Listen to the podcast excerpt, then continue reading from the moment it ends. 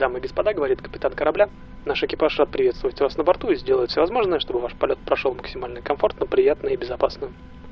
К сожалению, наша мультимедиа-система сегодня недоступна, так что мы не сможем показать вам дорогущий видеобрифинг по безопасности, который подготовили наши коллеги из рекламного отдела. Но так случилось, что некоторые моменты из того видеоролика могут реально спасти вам жизни, так что я проведу этот инструктаж сам.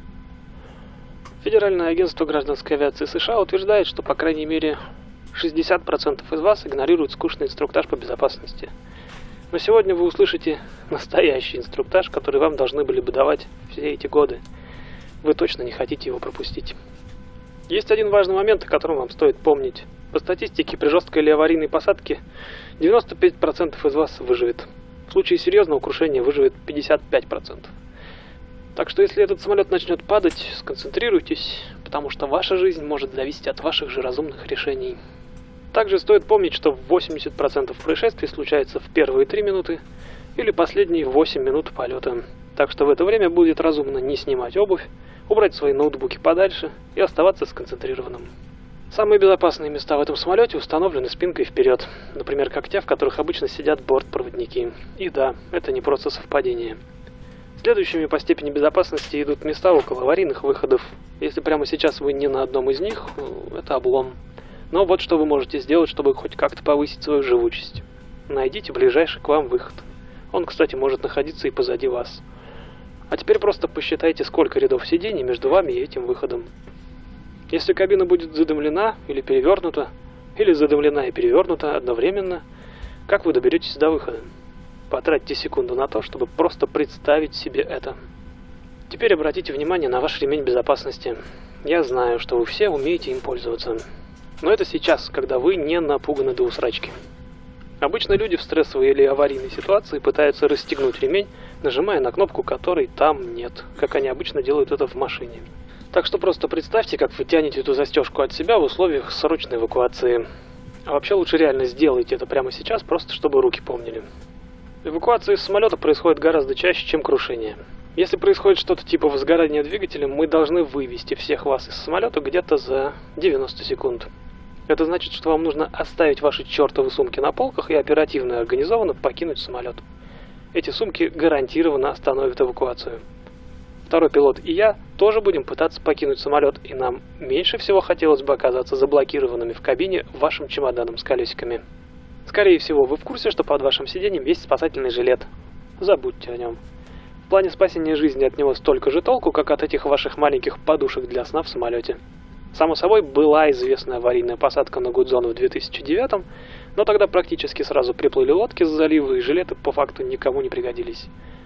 Был другой случай, когда самолет приводнился на Карибах, и 40 человек спаслись с помощью своих жилетов – но был еще один, когда в 96-м, недалеко от побережья Эфиопии, многие пассажиры надели жилеты заранее и в результате не смогли выбраться из затопленного салона. Другими словами, если мы заменим ваш жилет пачкой конфет, это никак не повлияет на ваши шансы выжить. Раз уж на то пошло, поговорим о кислородных масках. Тут какое дело? Если салон разгерметизируется на небольшой высоте, это не проблема. Вы можете дышать нормально. Если разгерметизация произойдет на эшелоне, дышать вы не сможете. Если это произойдет, я должен перевести самолет в аварийное снижение. Это будет что-то типа резкого спуска на американских горках, и это капец как страшно. Но это не опасно. Меня этому учили. Кроме того, мне нужно будет уведомить о происходящем диспетчера и свою авиакомпанию. И мне нужно сделать это все до того, как я включу свой микрофон и расскажу вам, какого черта вообще происходит. Так что не стоит удивляться, что я некоторое время ничего не объявляю. Я просто делаю свою работу, и вы, скорее всего, будете в порядке.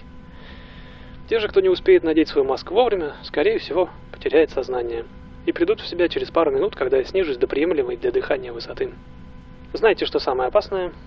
Вы можете не получить баллы лояльности за этот полет. Шучу. Самое опасное в том, что когда вы будете открывать багажную полку, ваш багаж или эти ваши бутылочки из duty free могут выпасть и ударить кого-нибудь по голове. Каждый год сообщают о нескольких тысячах травм в разной степени тяжести, только в США.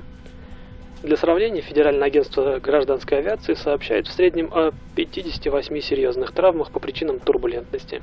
Можно сделать логичный вывод, что нам стоит выдавать пассажирам шлем и выкинуть ремни безопасности. Еще одна серьезная угроза – это тележка с напитками. Кроме шуток, она может весить больше сотни килограмм, и каждый год пассажиры ломают себе локти, колени и голени, когда в них врезается тележка. Так что не стоит высовывать свои руки и ноги в проход. Почему авиакомпании не оборудуют как-нибудь свои тележки? Понятия не имею. Это выглядит довольно логично. Также вопрос, почему не подавать чай и кофе в стаканчиках с крышками. Пассажиры периодически проливают на себя горячий чай или кофе в случаях небольшой турбулентности. Но до тех пор, пока авиакомпании с этим что-то сделают, я боюсь, вы можете рассчитывать только на себя. Возможно, вам интересно, как вообще это ведро с болтами остается в небе, если мы не можем даже починить свою мультимедиа-систему или сделать так, чтобы ваш откидной столик не болтался. Честно говоря, нам тоже иногда и очень интересно. Но статистика говорит сама за себя. По данным исследования Гарвардской школы общественного здравоохранения 2006 года, риск погибнуть в авиакатастрофе составляет примерно 1 к 11 миллионам. Вас с большей вероятностью убьет акула или разряд молнии – летать значительно безопаснее, чем, скажем, водить машину. После теракта 11 сентября многие стали бояться летать. Летать стало на 12-20% меньше людей. Но так как больше людей стали ездить на машинах вместо перелетов, в авариях погибло в среднем на полторы тысячи человек больше только за следующий год. И это только в США. Просто напомню, что мы, скорее всего, оставим табло «Пристегните ремни» включенным практически на все время полета, потому что бортпроводники не очень хотят, чтобы их отвлекали на кухне, и уж точно не хотят быть зажатыми вами в проходе. В любом случае сядьте, расслабьтесь, пока мы потратим целую вечность на то, чтобы подать вам напитки и еду сомнительного качества. А потом оставьте ваш поднос на столе, чтобы было невозможно протиснуться и пойти в туалет. Спасибо, что выбрали нашу авиакомпанию. Надеемся снова увидеть вас на борту. Желаем вам приятного полета.